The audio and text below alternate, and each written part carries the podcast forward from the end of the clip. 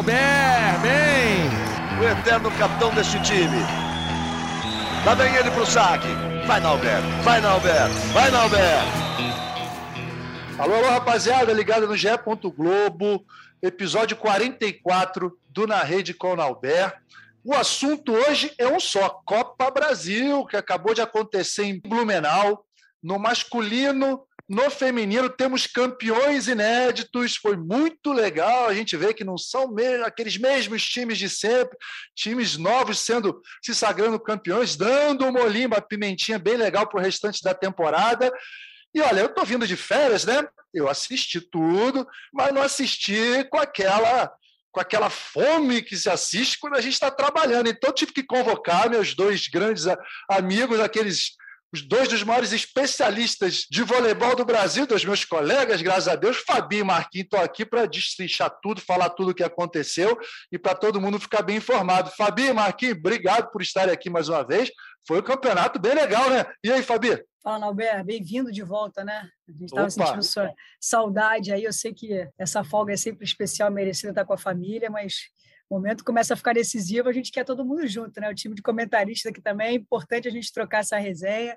É, o olhar de cada um é sempre é, enriquece, né? Não só o que a gente vai para o ar, mas os nossos papos ali.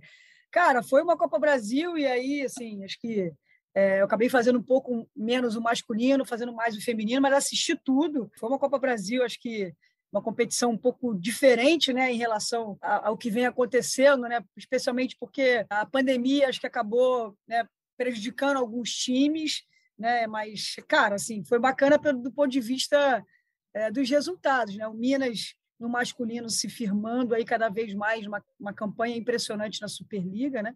na Copa Brasil sobrou, sobrou, essa, essa é a grande verdade do Minas. E a gente tem um, um SESI Bauru, cara, que foi também dominante, né? apesar dos, dos desfalques. A gente tem que olhar a parte boa e a parte ruim. Né? A parte ruim foram as ausências e a parte boa foi que Bauru realmente apresentou um voleibol bastante consistente. Né? É, o time comandado aí pelo Rubinho, cara, foi é, a maneira de jogar que me impressionou um pouco. Assim, foram três vitórias contra adversários tradicionais, né? Pegou as quartas de final aí, Sesc Rio de Janeiro, o time do Sesc Flamengo 3 a 1 depois embalou 2 3 a 0 diante dos times que vêm levando tudo, né, Nalber, nesses últimos anos, que é o Praia e o Minas. Então, muita coisa para a gente falar aí. Deixar nosso amigo Marco aí falar um pouquinho também. Ele que trabalha como nunca, né? E sempre nos ajuda, nos orienta aí nos bate-papos quando a gente troca informações. Então, dá as boas-vindas ao Marco também. É sempre um prazer estar com vocês aqui. Show. Aí, Marquinho, foi adrenalina lá em cima, né? A gente sabe que Copa Brasil, ainda mais quatro dias seguidos, como foi, né? No masculino e feminino. Pô, eu já vinha de um, de, de, um período de adrenalina alta lá em Fortaleza, onde eu fui tirar foto, tirei, pô, desci todos os tobogãs, os mais altos, os mais rápidos, os mais radicais, entendeu? E aí já complementei a adrenalina das férias aqui com Copa Brasil. E foi bem legal a gente ver esses resultados acontecerem, hein, Marquinhos? Fala, Ber. Fala, Fabizinha. Seja muito bem-vindo, Capita. Seguinte, cara, não basta ser pai, né? Tem que participar. Fico imaginando essa cena. Você com quase dois metros, tecendo aqueles topogã lá, deve ter sido bem engraçado. Me dê imagens, quero imagens. Depois você me manda imagens. Eu preciso ver isso. Elas estão por aí, elas estão para as redes sociais. Você que é um cara que adora redes sociais, né, cara? não sei como é que você ainda não viu, porra. Não, você vai mandar para mim isso aí em off.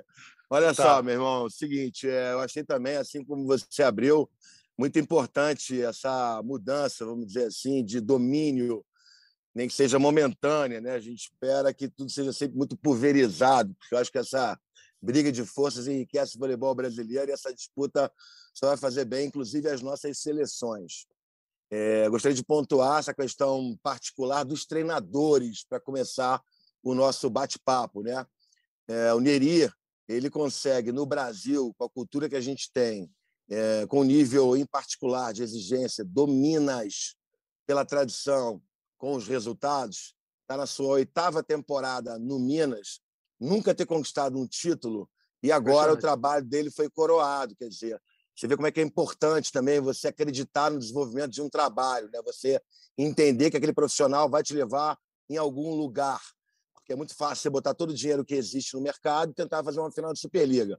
Ele já fez uma final de Superliga, já fez final de Copa Brasil, mas esse efetivamente é o primeiro título do Neri, né? Posso ter equivocado, mas o Cruzeiro vem de títulos consecutivos no estadual e o Minas não tinha conquistado ainda nenhum título de Superliga de Copa Brasil desde que o Neri chegou. O último título do Minas nacional foi Superliga 2006-2007, então um trabalho realmente impressionante, é, que chama muita atenção pela evolução, pelo desenvolvimento específico de jogadores. Vamos falar sobre isso mais especificamente depois. E gostaria também de pontuar o trabalho do Rubinho, né?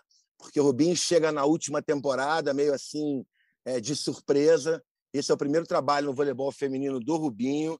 Eu tinha uma expectativa muito boa, porque eu acho que a maneira do Rubinho enxergar o vôlei, a maneira dele operar com as equipes dele, muito voltadas para a parte tática, me parece mais conveniente até para o feminino do que no masculino, porque eu entendo que o técnico no feminino ele tem um domínio maior das ações do jogo de uma maneira geral do que no masculino. Isso não sei se é natureza, não sei se é uma questão cultural, mas o que eu acompanho do voleibol, eu vejo assim uma interferência maior no jogo, efetivamente, dos técnicos no feminino do que no masculino. E o Rubinho, pela maneira dele levar a nossa modalidade, eu imaginava que ele iria encaixar muito bem. Então, o detalhe também é super importante, né? O Rubinho é pai de três mulheres, né, cara? Então, mulheres mesmo, são mulheres. Então, isso certamente facilita aí no, nas relações interpessoais.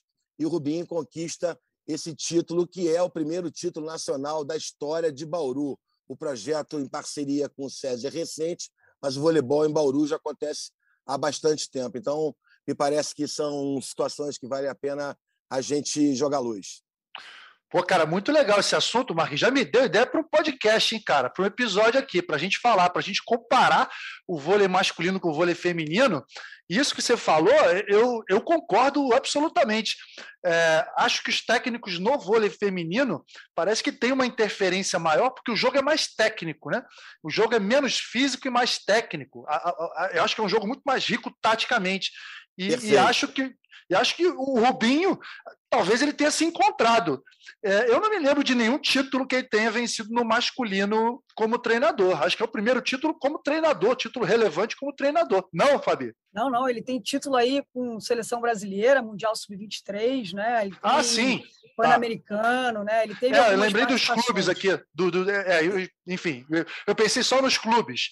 Mas eu, no clube, eu, os clubes. Que ele, acho que ele ganhou aquela Libertadores, não foi? Não Isso, Libertadores. Também que ele uhum. ganhou com o Mago pelo SES, mas acho também que foi só esse. E é bom é, lembrar é, também, que o Rubinho ficou muitos anos vinculado à CBV, né?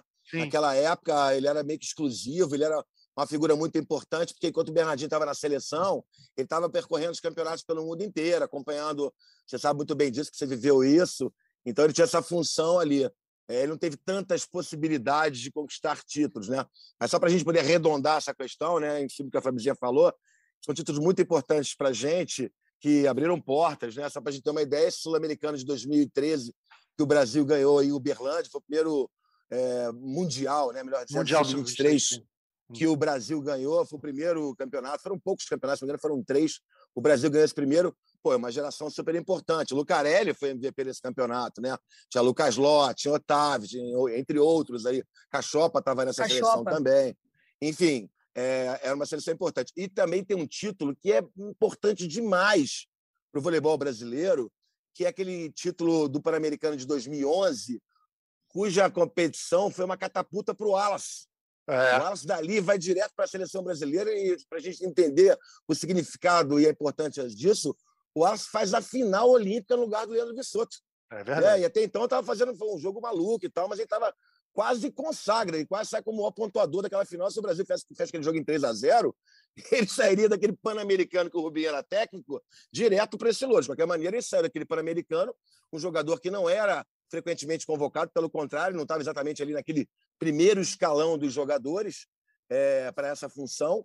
E aquele campeonato faz com que o Wallace surja de fato para o voleibol brasileiro, enfim.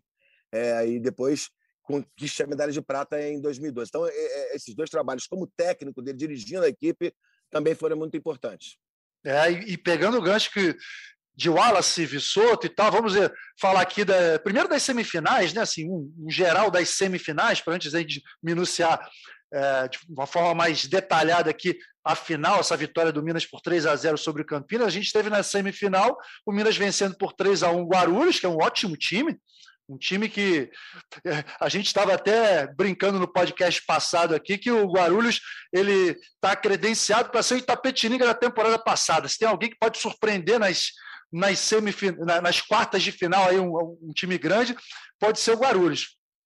Venceu um set do Minas, mas acabou ficando de fora da final, e depois a outra semifinal, né, que foi a final mais a semifinal mais aguardada entre Campinas e Cruzeiro, Campinas vencendo por 3 a 2 Fabi, você é, quer falar um pouquinho sobre essas semifinais? Te decepcionou um pouquinho o Cruzeiro ou você acha que está dentro do planejamento deles também? Porque não dá para chegar na melhor forma em todas as competições, né? O que, que você viu assim de mais importante nessas semifinais? Cara, eu acho que, assim, lógico que se espera muito do Cruzeiro, né? Sempre. É um time espetacular, né? Acho que consegue, independentemente do que aconteça, manter um nível, um padrão, especialmente financeiro, né, que possibilita e facilita o trabalho uh, desse time impressionante. Acho que jogaram um pouco abaixo, certamente. Né? A gente percebe ali uh, um Cruzeiro bastante incomodado, né? Um, um, time até com os nervos, né? um time que normalmente é muito agressivo no saque. Né? Eu, eu percebi durante os jogos assim o próprio Rodriguinho assim um pouco uh, com giro assim a mais do que do que normalmente é, algumas discussões que fazem parte nada além né, do que a gente está habituado, mas acho que o time estava se sentiu incomodado, uh, uh, em nenhum momento conseguiu ser o Cruzeiro que a gente viu, por exemplo, no Campeonato Mundial, né, que impressionou a todos a maneira como o Cruzeiro jogou. Eu acho que faz parte, oscilar faz parte. Uh, eu esperava mais do Cruzeiro, mas oscilar faz parte. Né? Campinas acabou ficando também bastante prejudicado, acho que, acho que na final ali Uh, com, a, com, a, ausência do, do, do, Lucão, né, que fez uma semifinal sensacional, jogou muita bola, tinha condições, inclusive, de ganhar de 3 a 0 né, o time é, teve boas possibilidades, acabou se enrolando em dado momento ali do terceiro set, é, mas, cara, com o que tinha, eu acho que foi, foi um, um, um momento de Campinas também especial, né, o Pacheco consegue, é, conhece muito bem ali alguns jogadores, consegue fazer um um time competitivo, né, digamos assim. E, e cara, chegando Gostou do Adriano, Fabi? Cara, esse aí eu acho que é a grande, é a grande, é, a gente pode dizer aí o plus aí para o futuro, né, cara? Um garoto que a gente cada vez mais se encanta por ele, né? É, é um menino que acho que Campinas jogou abaixo, como eu disse, na decisão, e ele seguiu ali um certo padrão. Sim. Acho que é um jogador que acabou conseguindo é, seguir um, um, padrão. É um menino que encanta a todos, é um menino que certamente vai despertar interesse de todo mundo também, é, consequentemente aí né, é, nessa próxima temporada, mas me parece um garoto que tem uma cabeça muito boa, né? Tem um temperamento diferente dos demais, ele é mais comedido, tem uma maneira de jogar muito interessante e foi impressionado, né? Você vê que durante o jogo foi bastante impressionado e acho que correspondeu relativamente bem, assim. Agora o Minas é, é, segue ali. O, o, William, quando joga, é uma coisa impressionante, assim, cara. Eu fiquei muito impressionada mesmo, né? Eu sigo impressionada com o William. Eu não sei se, eu não sei se às vezes é um pouco de pretensão da minha parte, né? Mas, é, cara, jogadas que ele segue fazendo, né? Tem uma limitação física ali, acho que jogou até meio que no sacrifício em dado momento. Concordo com o Marco, né? O Marco abriu falando um pouco do Neri. A gente conhece, o privilégio aqui no vídeo de conhecer o Neri de muito tempo. E ele tem uma coisa também de relacionamento importante ali. Né? Ele conversa muito com os jogadores, tem, tem o time praticamente na mão ali, assim, é, no, no, melhor sentido da palavra. Não que, não que outros não tenham, mas acho que ele conhece muito bem aqueles meninos e conversa muito, entrega muito e confia muito no William. Então, assim, foi uma semifinal dura e uma decisão que eu acho que o Minas realmente conseguiu seguir né, nessa boa fase, conseguiu seguir nesse bom momento que trouxe né, o bom momento da Superliga, né, o time, só para lembrar e pontuar sempre, é o único time invicto na Superliga entre homens e mulheres, então chegou na Copa Brasil também e, e acabou sobrando ali na decisão. Pois é, o, o, Minas sobrou nessa final, foi 3 a 0, 25 a 18, 25 a 15, 25 a 21. Fiquei com a impressão né, de que Campinas esgotou tudo na semifinal, do ponto de vista físico, do ponto de vista emocional. Como a Fabi disse, estava o time, entre aspas, um pouquinho capenga, né? Eles tiveram problemas na posição de oposto, tanto é que eles tentaram na final um arranjo ali de três ponteiros, que a gente sabe que é improviso diante de um time tão organizado. Acho que foi mais por aí, né, Marquinho? Agora, destacar a volta do, do Minas ao, ao topo, né? São, sei lá, oito anos, quantos anos? Nem sei, vocês devem estar sabendo até melhor quantos anos que o Minas não levantava um, um troféu importante assim, e como você bem frisou, né, Marquinho? Uma, uma paciência, uma tranquilidade, uma resiliência para atingir novamente esse topo é, é, de uma competição é, nacional e um time que é super tradicional, que está acostumado a ganhar, né? Bem legal a gente falar dessa vitória do Minas nesse aspecto, né, Marquinhos? Sem dúvida, não, Alberto. Desde 2007 que eles não conquistavam o título nacional, né? 2007? Exatamente. Caramba, é, muito, é mais que eu imaginava, cara. Então, pô, vou fazer acho que 14 anos. 15 é, anos, praticamente. Olha. Exatamente. É, é aquela história que a gente vê pouco aqui né, no esporte nacional, né? De valorizar a construção. Porque quando você valoriza a construção, você está promovendo o reconhecimento ao seu trabalho, né? Então, pouca gente tem essa visão. O Minas tem a questão da pressão pelo fato de você ter um presidente como o Ricardinho Santiago, que foi jogador do clube. O histórico dos presidentes é sempre de ex-jogadores de vôlei. Então, você imagina como o pessoal lá entende e se sente eventualmente no direito de dar pitaco, de, enfim, o que é absolutamente natural. Mas acho que o entendimento desse desenvolvimento me parece ter sido a grande é, sacada da direção do Minas, né? E uma outra coisa muito importante também, que para a gente entender esse desenvolvimento, é... pega a espinha dorsal, Mike, Honorato, Pinta, né? Espinha dorsal totalmente formada no Minas. Aí você tem o Leozinho, que eles trouxeram da Turquia, que também foi formado na base ali do Cruzeiro e tal, enfim, garoto ainda, bastante jovem. E você pega duas. O Juninho também, desculpa, tá? Que estava jogando, porque a história do Maurício Souza, o Juninho assumiu a titularidade, é outro jogador criado. Então, a gente está falando aí de quatro dos sete, contando com o Líbero, jogadores formados e que estão inseridos nesse processo de desenvolvimento que a gente está destacando aqui. E escolheram a dedo dois super jogadores, né? É, como a Fabizinha falou, como você também não cansa de enaltecer nos seus comentários, Roberto. A gente está falando de um dos grandes levantadores da história do vôlei, assim. Eu estou falando assim do levantador especificamente, tá? Porque cabem várias análises táticas, por exemplo, para colocar ele como titular ou não de uma seleção brasileira, tudo é a circunstância, né? Mas o levantador, com um passe na mão, analisando o cara que levanta as bolas, que prepara o jogo, ele é um gênio, ele é um gênio, ele assim, o cara está com quase 43 anos e você se surpreende toda hora com ele, são movimentos, são criações de jogadas que você fala, caramba, já é que esse cara vai parar. Então, é, foi pontual essa contratação. É, o Vissoto é outro jogador também que parece não ter limite, mas o grande segredo desse trabalho passa pelo que a Fabizinha falou, essa questão das relações humanas. Né? Em nenhum momento houve qualquer tipo de pressão é, no ritmo de treinamento, na intensidade das coisas com o Vissoto e o William. Pelo contrário, os dois fazem um período técnico de treinamento apenas por dia. O trabalho físico é específico com os dois. Então, esse papo, vamos lá, vamos lá, vamos fazer, amigo, você ficou para trás. O mundo está numa situação hoje que ou você enxerga a, a, relação humana com a importância que ela tem, ou você vai ficar para trás. Então, acho que é, esse conceito empregado pelo Neri na relação especial com o Vissoto e com o William está me parecendo o caminho para essa história toda. E eu acho que foi fundamental. Quer dizer, você tem uma espinha dorsal, um time praticamente montado em casa, que já vinha aí, né? Chegando em competições, final de Superliga, final de Copa Brasil, e você coloca duas cerejas no bolo ali, pronto, fechou. A princípio está tudo indo muito bem lá.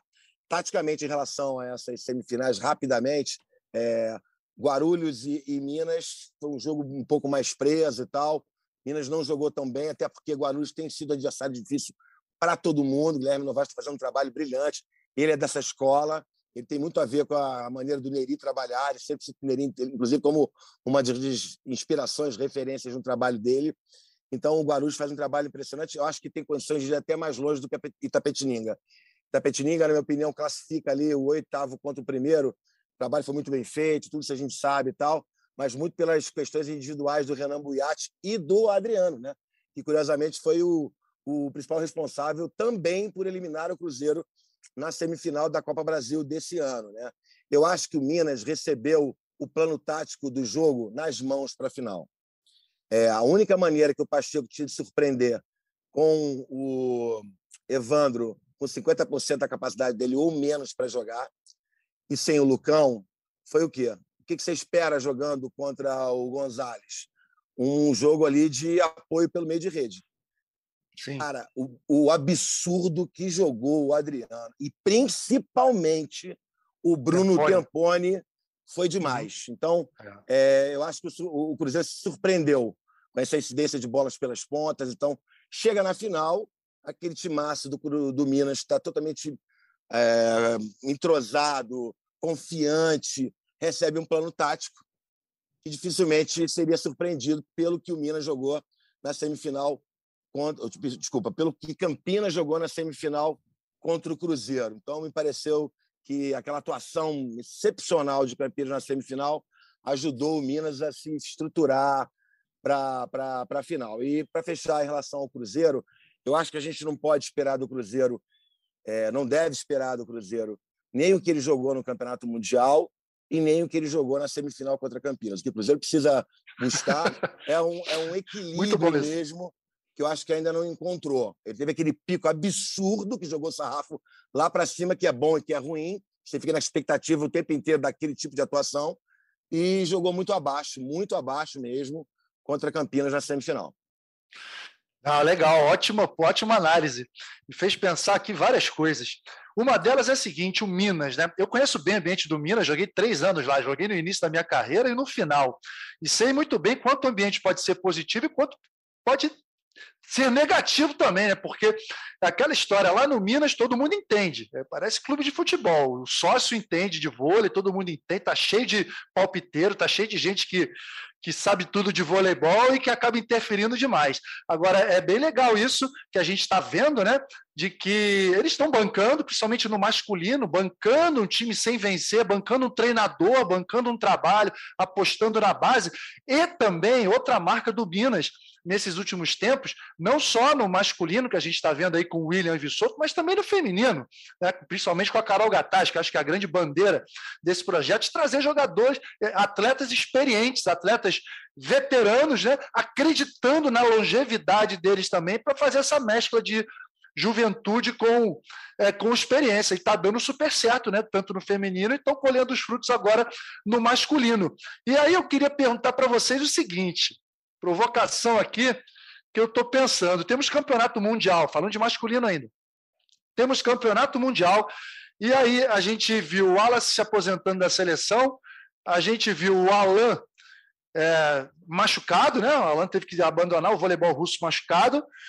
Os outros dois né, que estariam nessa, nessa corrida olímpica, nesse próximo ciclo olímpico, os mais cotados, Felipe Roque e o Abuba, também machucados. Será que não está abrindo uma vaga para o Vissoto de novo na seleção? O que, que o Renan está tá passando na cabeça do Renan agora? O que, que vocês dois acham? Começa pelo Marco, aí ele que foi treinador, né? Deve, já debateu bastante assuntos como esse, mas é um excelente tema aí. Estou curioso para ouvir o Marco, tem uma opinião aqui, mas quero ouvir o Marco primeiro dessa vez. Cara, é só para a gente recordar um pouco melhor, assim, para a galera que nos prestigia aí no podcast, é, o que, que o Leandro Bissoto é capaz de fazer, né? O único título, ou melhor, né, até então, né, aquele que foi o primeiro título de Taubaté na Superliga, está falando de três temporadas atrás, o Vissoto foi fundamental, né? Jogou demais, foi inclusive naquele, naquela sequência, ele já era melhor de cinco, né? Se eu não estou enganado, melhor de três, né? Foi melhor de três, né? Taubaté acho, e... acho que era melhor de cinco. Taubaté e Taubaté, Taubaté e César, que foi lá em cima, né? Foi lá em Mogi das Cruzes? Tal. É, foi em Suzano, também Su... teve é, decisão é, lá. Uhum. Enfim, o Vicente jogou demais. E no nível de exigência alto, alto, alto, alto. Vamos lembrar, tá? Primeiro título de Taubaté, que já vi com investimento muito alto desde antes. Ele é o melhor jogador. Aí acontece o primeiro título de quem? de Campinas, no estadual. Quem é o principal jogador? Leandro Vissoto. Jogou demais, acabou com os jogos ali. pois é, pois é. Então, a gente está falando de pouquíssimo tempo, né? O Leandro Vissoto também tem uma particularidade muito especial, que, diferentemente da maioria dos opostos, ele não depende da pancada para jogar voleibol em alto nível. Ele sempre foi um oposto com menos força do que os principais opostos do voleibol mundial. Isso também, evidentemente, criou um lastro maior, uma longevidade maior para a carreira dele, pelo nível de exigência, até no dia a dia, no treinamento, pela maneira dele jogar. Então, ele é um jogador que se enquadra em qualquer perfil tático.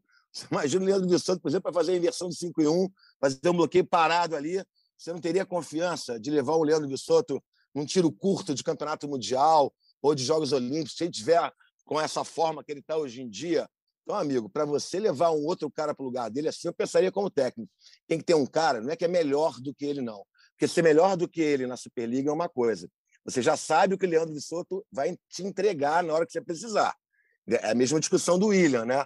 O William, ele, você tem certeza do que ele vai te entregar, como ele nos entregou aqui em 2016, sendo pontual, inclusive, naquele jogo de quartas de final contra a Argentina. Então, são caras que você, no Mundial, nos Jogos Olímpicos, você pode confiar. Então, o meu parâmetro como treinador seria o seguinte: tem alguém no momento da convocação, vamos dizer, para o Mundial, vamos ter uma Liga das Nações, para a gente poder avaliar um pouco melhor, tem alguém muito melhor do que o Leandro Bissotto, que não precisa provar nada para ninguém. Então, é, essa é uma questão. E também passaria, nesse caso específico, analisando do Leandro Bissotto, uma conversa, um entendimento do que, que ele quer e da disponibilidade dele para um projeto. Você sabe como é que funciona aquela história do Saquarema, né, meu amigo? Entrou ali, é... larga a família, larga a parente, mergulha ali não sei se ele tem saco para isso mais. Também, tudo isso tem que ser muito bem conversado. Mas para poder resumir o que, que eu penso desse tipo de situação. Cara, quando você tem jogadores desse tipo, com condição física plena para uma competição como essa, vamos, estamos falando mais de Mundial, né, que está bem mais próximo, você tem que pensar nessa possibilidade. Você não pode jamais descartar a possibilidade, na minha opinião, de não levar um William ou levar um Leandro Vissotto. Imagina você, por exemplo, é, o Alan não estava pleno para os Jogos Olímpicos. Fez muita falta para a gente, uma confiança absoluta numa inversão do 5 e 1 uhum. em qualquer momento. A gente não sentiu a tranquilidade que o Renan sempre teve para inverter o tempo inteiro naquele momento, porque a gente sabia que o Alan estava ali, ele estava recuperado fisicamente, mas ele não teve tempo ali para estar tá como ele deveria estar, como ele esteve no ano anterior. E o esporte é cruel, a gente joga com momento. Então, esse momento, essa questão do momento que o Renan vai ter que analisar muito bem para fechar. Você tem que levar uma inversão do 5 em 1 consistente. O voleibol moderno não permite mais essas aventuras. Ah, o cara fez um grande campeonato, eu acho que ele vai funcionar. Não. Você tem que ter certeza que está 25 a 25, você precisa da inversão do 5 em 1 e você vai botar um cara que não vai sentir. Essa é a minha visão para uma situação como essa, Roberto. E aí, Fabi? Cara, eu, eu tentaria uma conversa primeiro com o Wallace para saber como é, como é que está essa decisão dele aí, cara. Assim, se isso é definitivo, se não dá para abrir uma exceção. Eu acho que ele é um cara. É, a, gente, a gente debateu Fabi, muito. Fabi. Oi se o Renan escutou o podcast aqui, o episódio, ele já vai descartar, porque o Wallace ele não, ele não quer nem saber mais de seleção. Eu assisti, brinquei com ele e tal, ele falou assim: não dá para mim, chega, não aguento, não sei o quê, preciso pá, blá, blá, blá. Ele não titubeou em momento nenhum, enfim. Mas sei lá, né? A gente é... não sabe dia de amanhã, diga aí. É, não, e assim, cara, a gente já viu outras pessoas falando também que não rolava mais e foi, entendeu? Acho que vale, vale uma conversa entre eles. Eu não sei se isso já ocorreu de fato.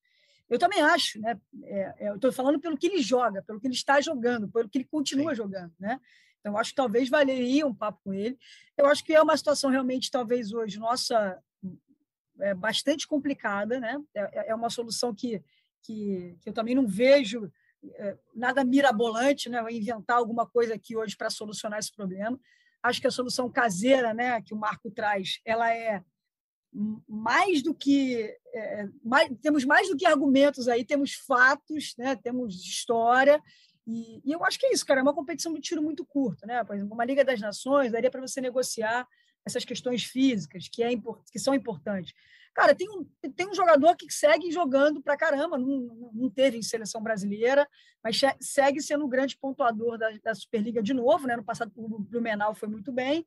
Esse ano segue sendo o principal pontuador, que é o Franco, mas um jogador que historicamente não, não esteve em seleção brasileira, já tem 31 anos, ou seja, é, eu acho que o Vissoto é uma solução caseira, concordo com o Marco hoje, talvez é, por o momento que a seleção vai viver, né? Pouco tempo para estar até lá, não sei, não sei em que condições estarão esses outros atletas, né?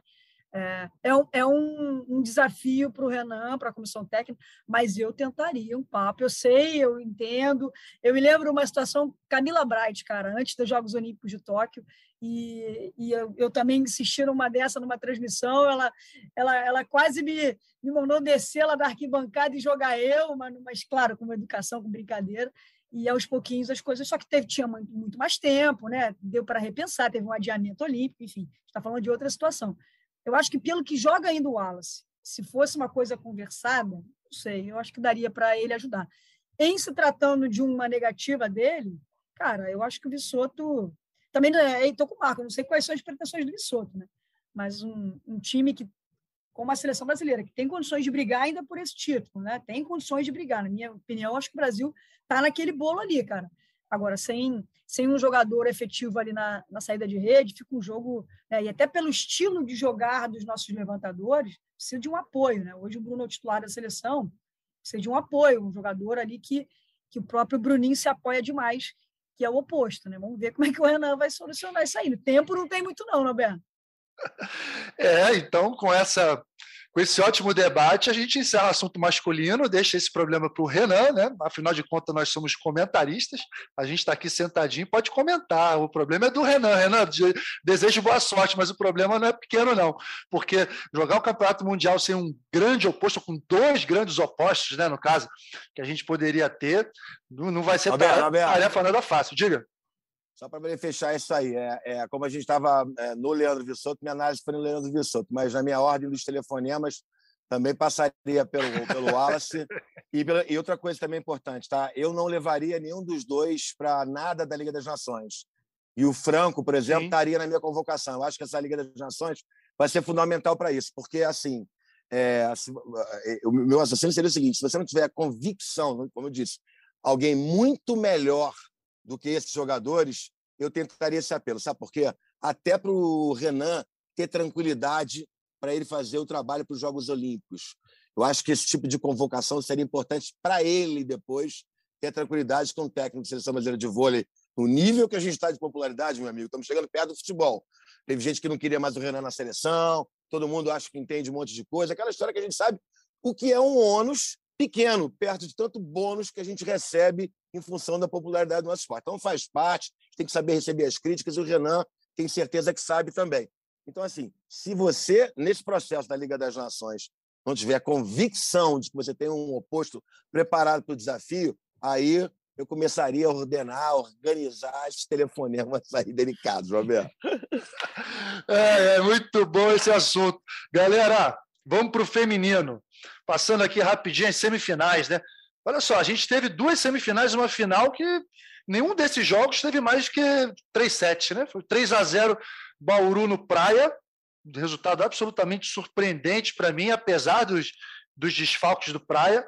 Minas 3 a 0 no Osasco também, Osasco, Minas e Osasco com desfalques importantes, e uma final que o César Bauru venceu por 3 a 0 com autoridade e conquista um título nacional, o primeiro título desse projeto, que dá uma levantada de confiança muito grande.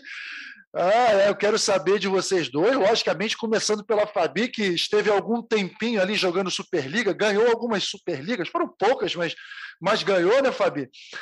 Olha só, esse César Bauru entra no bolo agora, hein? Não entra, não? Acho que eles estavam precisando de um, de um título assim para poder ter um pouco mais de confiança e dar uma, dar uma elevada nesse padrão pensando em playoff. O que, que você acha, Fabi? Cara, primeiro, eu acho que é histórico mesmo que eles fizeram lá para o projeto, né? E, e, quebrar essa barreira da semifinal, sair da semifinal e jogar a decisão, é o que todo mundo quer, é o que é mais difícil, é o salto mais difícil de, de se fazer. Né? É, é, é um time que vem investindo há, pelo menos bem né, há duas temporadas, né, com, é, não vou dizer das melhores contratações, mas o elenco mais recheado, é, com muitas opções, e que vinha esbarrando, já tinha saído daquele lugar incômodo que era é, se classificar para, para os playoffs e não seguir para as semifinais.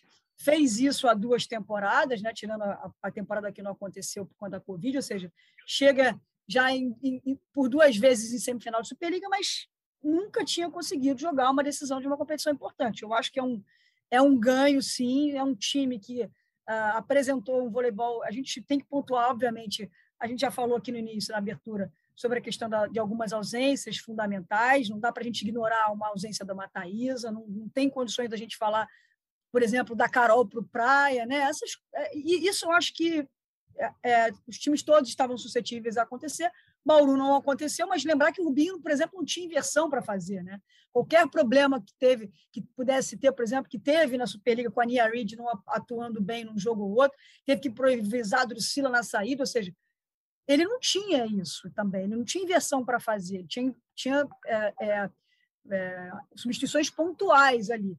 Agora, me chamou a atenção a maneira como a equipe é, do César Bauru se comportou nos dois jogos. Né? O Marco fez a semifinal e eu fiz a final do time de Bauru. E eu já tinha visto o Marco pontuar muito sobre isso, né? Taticamente, o time jogando, um time muito agressivo nos bloqueios, a, a dedicação de todo mundo e a maneira solta que a Dani Lins jogou, né? A Dani Lins, cara, é um, uma, uma levantadora que a gente está cansada de saber do histórico dela e do que ela pode entregar para o time. E a Dani Lins com, pô, com alegria, com o time jogando, cara, disposição. Tiveram ralis no jogo de ontem, por exemplo, né? a gente está gravando esse podcast um dia depois dessa conquista de Bauru. Cara, assim, tiveram ralis você fala, caramba, hum, eu, é, não só na M, que deu um show, desde a semifinal até a final, na M para mim, foi o grande destaque ali, né? Sem puxar, puxar a sardinha, não, estou sendo na questão tática, no plano tático, ela foi fundamental, né? Na é a líbero do momento? É a líbero com a personalidade mais adequada, eu acho, cara. É uma menina que arrisca, uma menina que tem um domínio dos fundamentos, é um voleibol bonito, cara, é, tem controle de levantamento, sabe? Ela lembra até um pouco a Brenda Castilho é, é, com essa ousadia, mas me, me parece, assim, do ponto de vista de personalidade, ser a menina aí, né? Tem que ter cuidado quando a gente fala isso, mas ela está nos levando a, a, deduzir que é a jogadora que, pelo que ela está apresentando. Não estou falando nenhuma que suposição, não. Estou falando pelo que ela está jogando. É, é um Bauru que a, me surpreendeu, eu acho que entra no bolo. E tem uma contratação importante aí, né? Que o, o Rubinho, só para lembrar, a Pamela e a Malu, que são as duas jogadoras que poderiam ser ali opostas reservas, tiveram a mesma lesão, né? operaram as duas, inclusive, e ele trouxe a Ivna, né? foi para o mercado, buscou a Ivna, que pode ser uma, né, uma jogadora que já rodou aí alguns times mundo afora, jogou em inúmeras superligas, mais experiente, pode ajudar esse time de Bauru. Ou seja, elenco ele tem. E um time que hoje é considerado titular, que, cara, apresentou um voleibol completamente diferente do que a gente via, por exemplo, um time muito instável na Superliga, né? Ele está ali em quarto lugar, mas assim já havia atuações, por exemplo, o Bauru se complicar com times menores, né? Ganhar do Minas dentro do Minas e fazer jogos, por exemplo, 3 a 2 com Maringá, né? Times que estão brigando pela parte de baixo da tabela. Agora vamos ver como se comporta aqui para frente, porque é um resultado importante, é um resultado que dá moral. Um time que bloqueou e defendeu de uma maneira que eu não via, ou melhor, que eu não vi esse time apresentado durante a temporada. É legal. E aí, falando um pouquinho do time titular delas, né? O, o Rubinho optou por duas ponteiras de composição, jogando com a Sueli e com a Drusila. As duas se encaixaram muito bem, apesar de não serem duas derrubadoras de bola. Né? A Dani Lins, numa ótima forma. É, costumo falar né, que o time do, do César Bauru é o time que tem o melhor quarteto de centrais que a gente pode falar, né? Maihara, Maiane, Mara e a Denise. Que time que tem quatro centrais desse nível. A Naemi, que realmente está numa grande fase, tem tudo para ser a líbero da seleção brasileira durante muito tempo. E, na minha opinião, não sei se o Marquinho concorda, quero escutar você, Marquinho, como especialista, como técnico, né? Acho que o grande é, o, o, grande X da questão, grande, o grande upgrade, foi trocar aquela Polina, entre a, vamos fazer a brincadeira aqui, né? A mala da Polina, com aquelas bolas altas, que, pô, que chama o jogo todo para ela, para uma Nia Reeds que joga também, recebendo muitas bolas, mas com um jogo mais rápido. E é uma jogadora que se encaixou muito bem nesse time, até mesmo em termos de energia, em termos de entrosamento com as jogadoras. Acho que o salto de qualidade passa muito por aí. Estou falando besteira, Marquinhos? O que, você acha? De jeito nenhum. Concordo contigo 100% nessa. É, muita coisa para falar sobre o time de Bauru, que eu acho super importante até para o desenvolvimento de outras equipes na Superliga. Né? Primeiro que é um time, pelo nível de investimento, estava sendo muito contestado por justamente não chegar. Né? É aquela história do ônus que eu falei agora há pouco, né? uma pressão natural. Você quer entrar no primeiro escalão, você vai ter que receber tudo, bônus e ônus. Você começa a não chegar, o time nesse projeto aí já com investimento compatível a uma final ou semifinal de Superliga, só tem um título paulista, né? Até então só tinha um título paulista, ainda com o Anderson como, como técnico, que é um título que a gente tem que relevar. É o campeonato estadual mais difícil do Brasil, mais tradicional, inclusive. É, e só. Quer dizer, é muito pouco. Então era natural também que as pessoas acontecessem, que o questionamento acontecesse. E eles passaram por tudo isso. Né? Ao mesmo tempo que é ruim, se você tem um grupo bom, que é o que a gente percebe que está acontecendo lá no SESI, é, e quando esse grupo ruim, é, esse grupo é, vive essa pressão que gera uma expectativa, que tem uma pressão complicada, e ele se fortalece, que a gente percebeu ali pela energia das minhas comemoração, pela declaração da Drusila, a gente está sempre mexendo nos bastidores é. para levantar informação. A gente percebe que com tantos problemas, com resultados ruins até então, né, abaixo da expectativa, vamos chamar assim, a gente não viu um ambiente ruim. Então, basta com o que você falou, a gente viu um ambiente ali se fortalecendo. Quando você tem esse ambiente bem encaminhado e você conquista, quer dizer, significa o quê? Que existiu um processo para conquistar. E quando uhum. você passa pelo processo, pelos problemas e juntos ali você chega em algum lugar, isso fortalece muito como grupo, time, entendeu? Então, acho que essa luta de sair ali das cordas, apanhando nas cordas, virar a luta e vencer, conta muito né, para o fortalecimento emocional do time. E essa questão também da, da, das ponteiras mais passadoras, você precisa também ali. Você foi um jogador assim a vida inteira, você não vai receber todos, mas as, as, que você recebe, você pelo menos não erra. Então você vê a ascensão, ainda bem, os deuses do vôlei estão assim extasiados com o retorno da Drusila. Porque eu, por exemplo, sou um ah. eterno apaixonado por quem trata bem a bola. E a Drusila é craque. Outros é. problemas, infelizmente, atrapalharam o desenvolvimento dela. Ela voltou a jogar em alto nível. Isso passa para o time nessa segurança de uma ponteira que segura a onda na recepção, que faz o jogo andar. E você teve uma Sueli jogando muito bem, derrubando as bolas que ela precisava. Então, você tem duas ponteiras de composição que não deram prejuízo no ataque e que você faz com que as centrais recebam bolas. E aí, meu amigo, é muito mais fácil para proposta jogar, né? Que ficar empinando bola para ela o tempo inteiro. Então, a Nia, que jogou muito bem, jogou na boa. Jogou com a possibilidade da central receber, da ponteira receber, e eventualmente ela recebia com o bloco quebrado. Eu fiz a semifinal, a Nia Reid passou praticamente até o 15 ponto sem pontuar. Foi isso que deu uma quebrada também na estrutura do jogo do Praga, já tinha suas limitações pontuadas aí pela Fabizinha, a ausência de jogadores importantes em cima da hora. Paulinho não teve nem tempo de se estruturar para a ausência. Foi tipo, de manhã o cara ficou sabendo que as meninas tinham sido testadas para a Covid. Como é que Paulinho ia arrumar um time ali taticamente conveniente para aquela circunstância? Mas o que acontece? O jogo acontece no SESI e não adianta você ter a oportunidade que teve o time do SESI de enfrentar uma grande equipe, a sensação da temporada como Praia, com os problemas que tem, se você não souber se estruturar. Porque assim como o Paulinho ficou sabendo em cima da hora que as meninas não iam jogar, o Rubinho também. Então você tem que encontrar mérito num time que soube entender essa situação adversa do adversário e se aproveitar, que muitas vezes a gente entende e não consegue fazer. Vídeo que aconteceu com o Cruzeiro e Campinas. O Cruzeiro também ficou sabendo que o Evandro talvez nem jogasse e que o Lucão. Gente, o jogo do Gonzalez é baseado no central. Você tem Talvez o melhor atacante de bola do primeiro tempo do mundo na mão e, e o Cruzeiro não conseguiu se beneficiar daquilo também, da ausência desses dois jogadores. Então, teve muito mérito a conquista do Sérgio. Nós vivemos ali dentro, gente, a vida inteira. A gente sabe que ganhar é sempre muito difícil, independentemente dos problemas dos adversários. Então, eu prefiro, de fato, fechar o meu raciocínio e entender o mérito do Sérgio Bauru nessa conquista, que não foi mais ou menos, que o próprio Minas estava desfalcado, não estava? Que time que atropelou o Osasco na, na véspera por 3 a 0 A Thaisa jogou? A, a, é. a, Turca jogou? Então, como é que você. A gente tem que encontrar mérito desse time do César. Então, a Fabizinha fez isso na transmissão, a gente está fazendo isso aqui. É óbvio que a gente tem que relativizar as ausências, mas acho crueldade não dar mérito a uma equipe que passou o carro nessa Copa Brasil com uma atuações que poucas vezes eu vi, que a gente lembra de títulos importantes, destacando duas, três jogadoras todas as jogadoras do César Bauru jogaram demais na semi e na final, Norberto. É isso aí, tem a ver com parte técnica, parte física, parte tática que é sempre muito bem comandada pelo Rubinho, né? Parte emocional, todas as jogadoras muito confiantes, e lógico que rola aquele jogo psicológico, né? De, talvez é, o pessoal por aí, torcedores, até mesmo integrantes dos times, diminuírem um pouquinho o mérito do, do César para tentar não dar tanta moral assim para esse time. E aí eu já queria, pessoal, emendar, né? A gente já está aqui é, quase finalizando, emendar essa continuação de temporada aí. A gente está no segundo turno de Superliga, no feminino, no masculino. Começando pelo feminino, vocês acham que o SESI Bauru agora.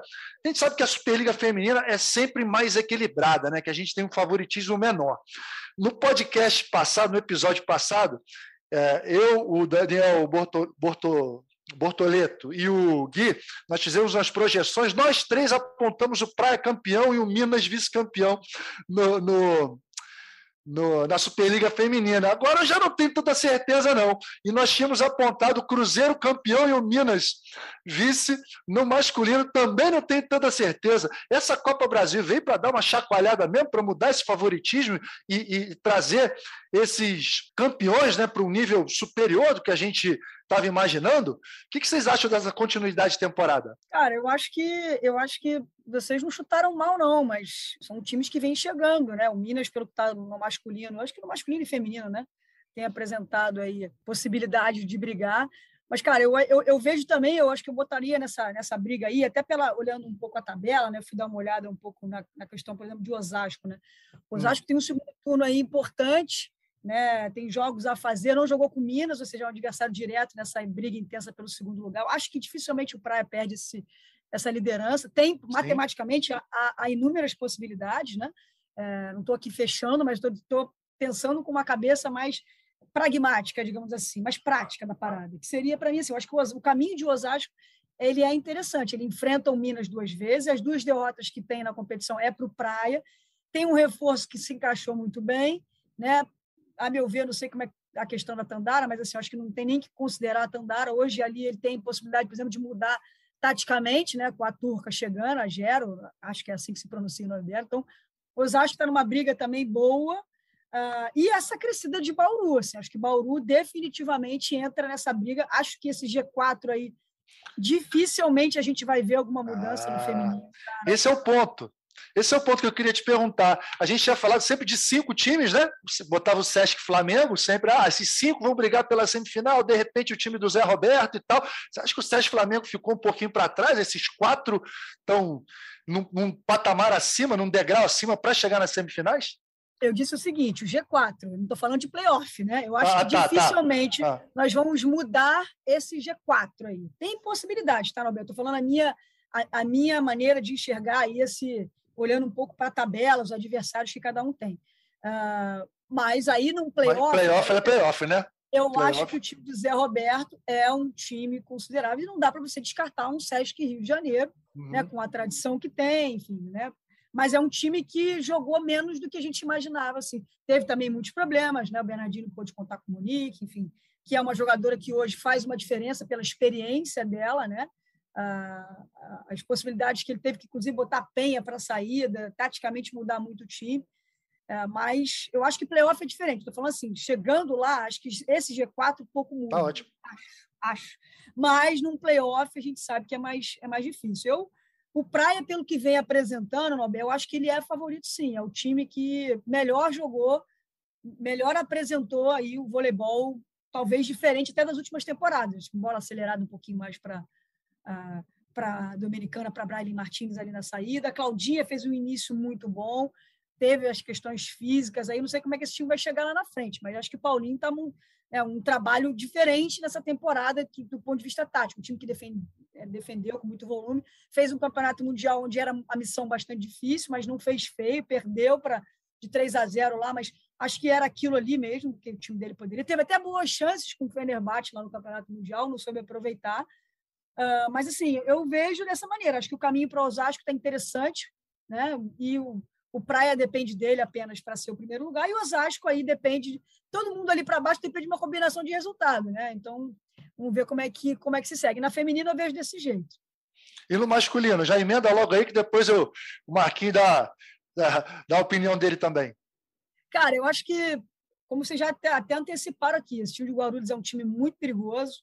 Vamos ver como é que vai se comportar o Cruzeiro uh, depois desse resultado ruim, né, de uma atuação ruim uh, nessa Copa Brasil. Né? Esse é um time que tá, tem sempre essa responsa de de estar tá subindo no pódio e contabiliza lá os números, tem números absurdos na sua história, então vamos ver como é que isso uh, vai se, né, a consequência disso. Acho que o Minas hoje é um time que vem jogando. Ontem jogou, né? Também a gente está falando no dia seguinte. Então, ontem jogou ah, com a equipe de São José, perdeu o primeiro set, com um time bastante mexido, mas o Minas, eu acho que talvez seja o grande favorito ah, por aí. Mas num playoff, acho que também muda pouco, tá, Nobel? Acho que um G4 ali também vai mudar pouco. Esse time é, de Blumenau também é perigoso, é uma equipe que eu acho que é perigosa também num, num playoff.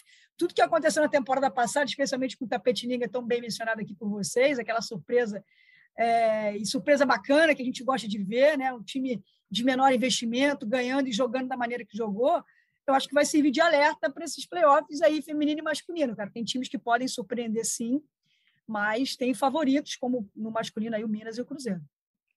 O, o Marquinho, a Fabi falou agora do, do Minas no masculino, e realmente que eles jogaram nessa Copa Brasil, né? Agora, a gente estava até brincando no episódio passado, cara, porque nós três, né, eu, o Gui e o Daniel, apontamos o Cruzeiro campeão e o Minas vice-campeão. Aí a gente brincou, pô, os caras vão botar esse nosso podcast lá na hora do vestiário, na hora da final, só para provocar tá os caras, não sei quem e tal. Porque, cara, o que o Cruzeiro jogou no Campeonato Mundial, a gente ficou extasiado. A gente ficou, pô, peraí, o que esses caras estão jogando? E aí a gente já eleva de patamar. Mas aí o Minas veio agora e ganha a Copa Brasil assim o que achar desse final de temporada? O mais legal disso tudo, Fabinho e Marquinho, é que o vôlei, cara, a gente chegou a essa conclusão, o vôlei não está mais previsível como em outros tempos. Hoje existe uma imprevisibilidade que é muito gostosa, é muito legal que gera esse tipo de debate. Vai, Marquinho, agora é a tua análise para a gente fechar aqui o episódio. É isso aí que você falou, maravilhoso que você falou, é isso mesmo. Acho que é o que a gente mais ganha nessa história toda, é justamente esse enriquecimento das possibilidades, né, cara? Isso é muito bom. A gente passa a ter um olhar mais abrangente, inclusive para outros jogadores que a gente não pensava nem que estariam no debate. É, bom, em relação ao, ao, é, Eu quero primeiro pontuar essa questão dos favoritos nessa temporada, tá? Amigos, no momento de Covid que a gente está vivendo. É verdade dificulta ainda mais. Olha o que aconteceu com essa Copa Brasil, você ter uma, um favorito. que a gente pode fazer, que eu acho justo, até porque a gente ganha para isso, é até esse momento, que momento que a gente está vivendo agora, para a gente poder fazer uma análise.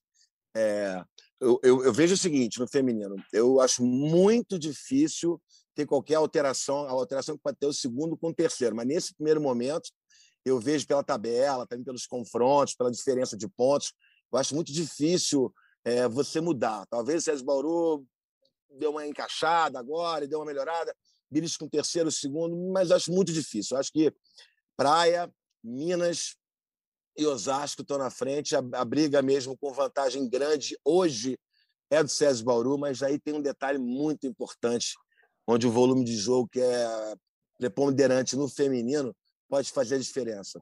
Pelo nível do campeonato mais equiparado, né, com as forças mais pulverizadas, esse confronto de quarto contra quinto eleva o ritmo de jogo, a intensidade da equipe vencedora para outra situação. Esse confronto de primeiro contra o quarto no feminino, eu acho que vai pegar fogo. Porque o primeiro pega o oitavo, né? Provavelmente vai pegar, vamos dizer, o Pinheiros, Brasília, vamos. Você um quarto contra quinto não é moleza, não, tá? Então, acho que aquele negócio. Hoje, o Praia é o favorito pelo que vem acontecendo, fazendo aí essa relativização por questões da Covid. No masculino, a gente tem aí a equipe mais regular da temporada, que é o Minas, foi o que eu falei. A gente viu o Cruzeiro brilhar e já viu o Cruzeiro também com atuações mais irregulares. Eu ainda estou querendo ver um Cruzeiro mais regular para imaginar uma sequência de playoffs o comportamento da equipe do Cruzeiro, lembrando que o Mundial foi um campeonato de tiro curto, que é totalmente diferente do que a gente vai encontrar Sim. nas finais da Superliga. E a gente ainda não viu Campinas pleno. A gente ainda não viu Campinas pleno. Então, eu estou agarrado nesses três ainda, como a gente fez no começo da temporada. Quero ver Campinas com todo mundo na sua melhor condição física. Eu acho que briga de igual para igual contra o Cruzeiro e contra o Minas. Hoje, eu colocaria o Minas pela regularidade que vem apresentando na temporada. Muito bom, galera. Pô, tudo esmiuçado, tá tudo pronto para a continuidade dessa temporada. Quem quiser saber em detalhes tudo que acontece no voleibol, escuta esse episódio aqui com esses meus dois amigos que sabem tudo nos detalhes. Pô, Fabi, obrigado. Marquinho, obrigado. E tamo junto. Quais são os próximos compromissos, Fabi? Qual é o próximo jogo aí? Eu volto falar, faço Sesc Flamengo e Minas, hein? Vai ser na quinta-feira, agora não me lembro o horário. Sete horas, oito, por ali, por ali, galera. Mas estarei no Sport TV, voltando das férias, voltando do chinelinho, graças a Deus. E aí você, Fabi? Eu estou olhando aqui minha escala para confirmar, mas eu faço. Pô, aí, tá vendo? Eu faço um jogo bastante interessante para esse retorno de Superliga. Barueri e o campeão da Copa Brasil, né? Então vai ser. Eita, jogaço. É, é, um jogo interessante aí que a gente vai ter no Sport TV na sexta-feira. Jogaço, porque o time do, do César Bauru, difícil manter, né? Dá aquela caída assim emocionalmente e tal, e o time do, do Zé Roberto sempre acelerado. E aí, Marquinhos, você, quais são os próximos jogos? Tô nessa rodada dupla com a Fabizinha na sexta-feira, eu faço Praia e Brasília. Maravilhoso. Então, sexta-feira eu vou abrir meu vinhozinho, ver vocês dois, ver esses dois jogos. E vocês, na quinta-feira, me prestigiam também, beleza? Por favor. Amigos, obrigado, tá? Foi bom demais. Quero agradecer aqui a minha equipe também. Rafa, Rafael, que está aqui hoje, pô, brigadão. Queca, Maurício, todo mundo aí do, do podcast. E até o próximo episódio. Mais uma vez, agradecendo a Fabi e ao Marquinhos aqui, beleza? Até mais, pessoal. Tchau, tchau. Albert, bem! O eterno capitão deste time. Lá vem ele pro saque. Vai, Nalber, vai, Nalber, vai, Nalber.